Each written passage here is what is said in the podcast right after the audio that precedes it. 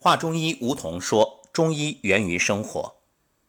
说到健康的标准，气血充盈、经络畅通，这是两个必要条件。人是绝对不能离开空气的，离开那没多久就会死亡。人也离不开血液。你看，好多影视作品所描述的，就是因为失血过多而生命垂危。”甚至导致死亡，所以无论中医还是西医都认为血液至关重要。中医认为血液是构成人体和维持生命活动的基本物质之一，具有营养和滋润作用。血在脉中循行，内至五脏，外达皮肉筋骨，对全身各脏腑组织器官起着营养和滋润的作用。血脉营卫，周流不息，上应星宿，下应经术。营在脉中，胃在脉外，营周不休，五十而复大会，阴阳相贯，如环无端。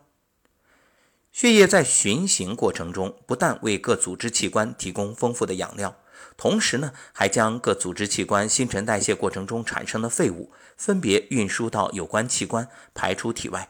所以，血液的循行。它主要就起着运输机体内各种物质的作用。心血脉是一个相对独立而且密闭的系统，其中脉是相对密闭的管道系统，血液循行于脉管之中，流布全身，环周不休，故曰络与经皆有血也。所以你看，中医讲望闻问切，这切就是号脉，号脉呢叫切脉。也称诊脉，就是医者用手指按病者的腕后桡动脉搏动处，借以体察脉象变化，辨别脏腑功能盛衰、气血津精虚滞的方法。要想学习诊脉啊，你必须要弄清气血津液生化疏泄与五脏的关系，这样呢，才能把气血津液虚滞和五脏功能盛衰出现的正象与脉象。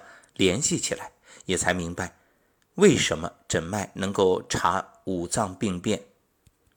这有点像福尔摩斯断案，你必须要掌握一些基本的断案技巧，才能够去了解这蛛丝马迹与案情的关系。你做一个思维导图，把它都给哎关联起来。大家看很多影视作品当中，只要说断案，哎，会有一个画面。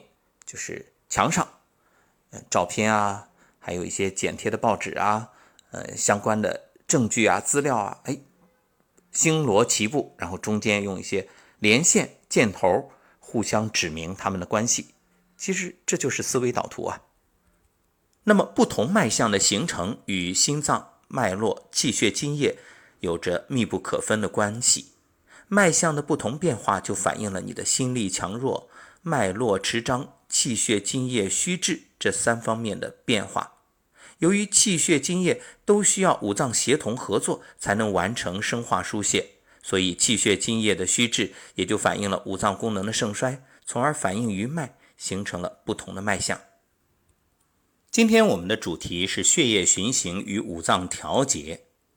当你了解了这些，就更容易理解所谓诊脉的意义。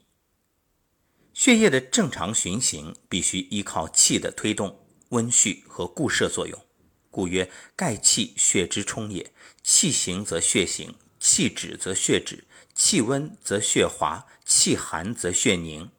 气有一息之不运，则血有一息之不行。气为阳，血为阴，气血充和，阴平阳密，机体内外环境相对稳定。血液才能正常的不断循环流动，在人体内担负着运输、调节、防御等机能。以阴阳来论呢，是阳主阴从；以气与血来论呢，气主血为辅。所以阴阳平衡、气血和谐，是以阳气为主、阴血为辅，这也是血液循行的必要条件。血液运行的方向分离心和向心两个方面。离心方面啊，是指从心脏发出，经过经脉到络脉，反复分支，脉管逐渐变小，最后流布到全身各部组织。向心方面呢，是指血液在各部组织经过利用之后，带着废物由孙络到络脉，由络脉逐渐汇合到经脉，最后返回心脏。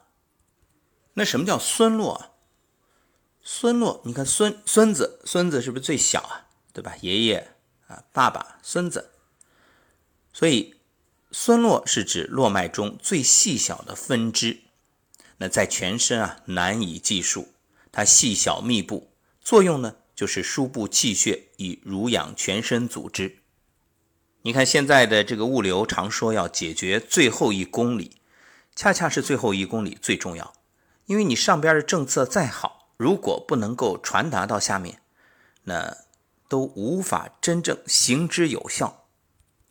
所以你说物流也好，我们说村村通啊，呃，包括各种政府最基层的组织的建设，都体现了这一点。那人体也是一样，所以这个村落很重要。食气入胃，浊气归心。营经于脉，脉气流经，精气归于肺，肺朝百脉，输精于皮毛，毛脉合经，行气于腑，腑经神明流于四脏，气归于权衡。水谷精微，奉心化赤而为血。你看，你吃进来的这些营养物质，它就是要变为血，血流于经脉而归于肺，肺朝百脉而血运于诸经，血液自经而脏。由脏而精，向心与离心而循环不息。正所谓，心脏输出子血之浊气，输入赤血之清血。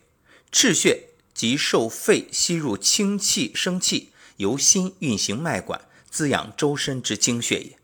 子血即受脏腑经脉浊气毒气改变之血，由回血管复运于肺内。待呼出浊气，得吸入之清气，则子血复变为赤血，仍流布周身之内，以养生命。人身之血脉运行，周而复始也。所以你看，想把血养好，两方面，一个水谷精微，就是营养物质，你要靠这些营养来生化气血。还有啊，情绪，如果生气，你的血液当中就会有毒素。包括什么思虑啊、忧伤啊、烦恼啊，它都是，都是会影响到你血液的质量。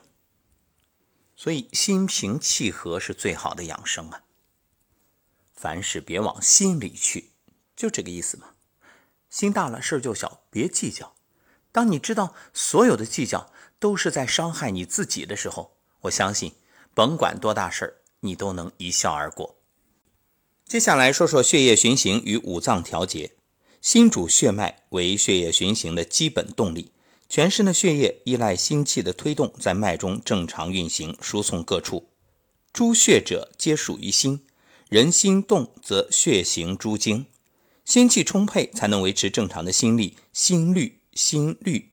这里有两个心律啊，第一个就是我们常说的啊心律，心的跳动；第二个心律是律动。就是韵律操的律，那这两个都叫心律，听起来一样，当然写出来不同。它有什么区别呢？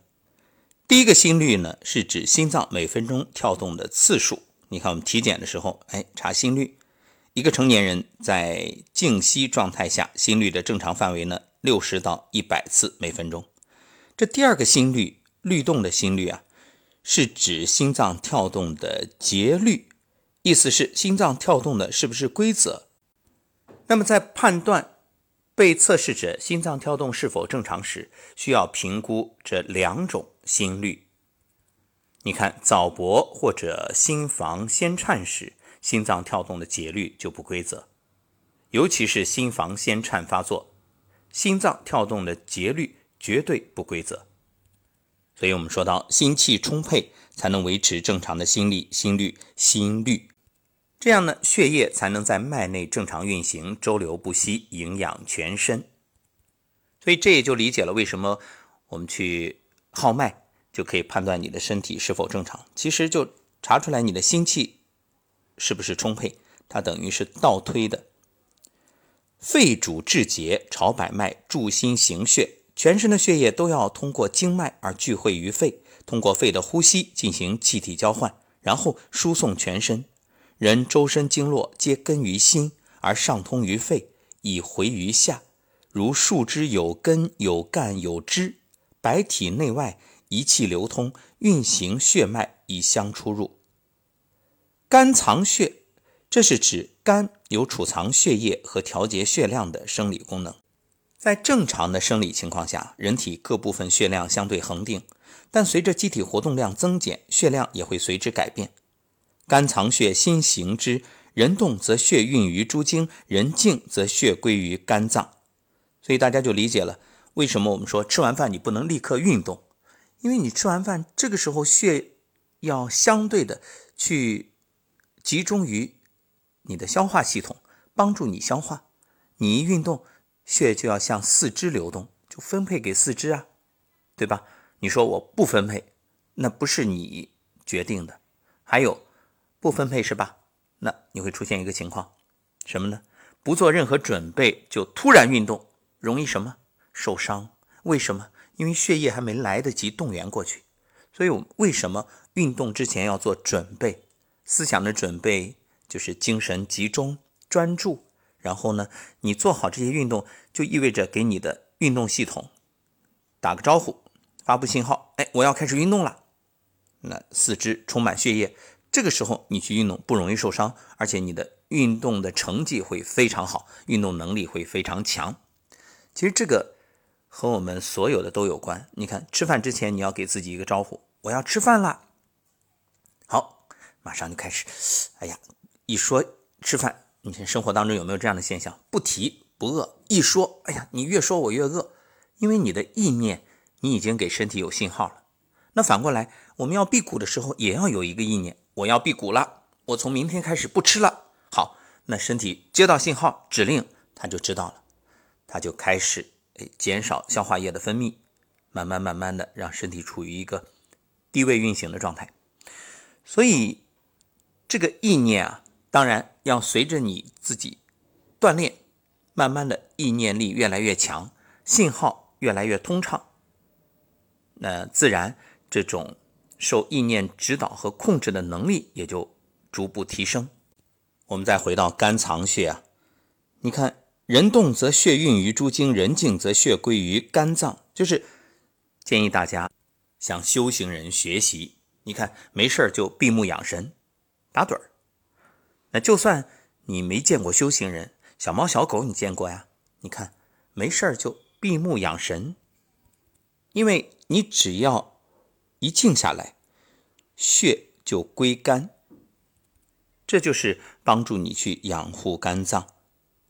再说脾，脾统血是指脾有统摄血液在经脉之中流行，防止溢出脉外的功能。五脏六腑之血全赖脾气统摄。再说肾，肾主藏精，精血同源，血液的正常运行有赖于血液本身的充盈。肾脏。对血液循环的作用，主要是针对有效血液循环的调节。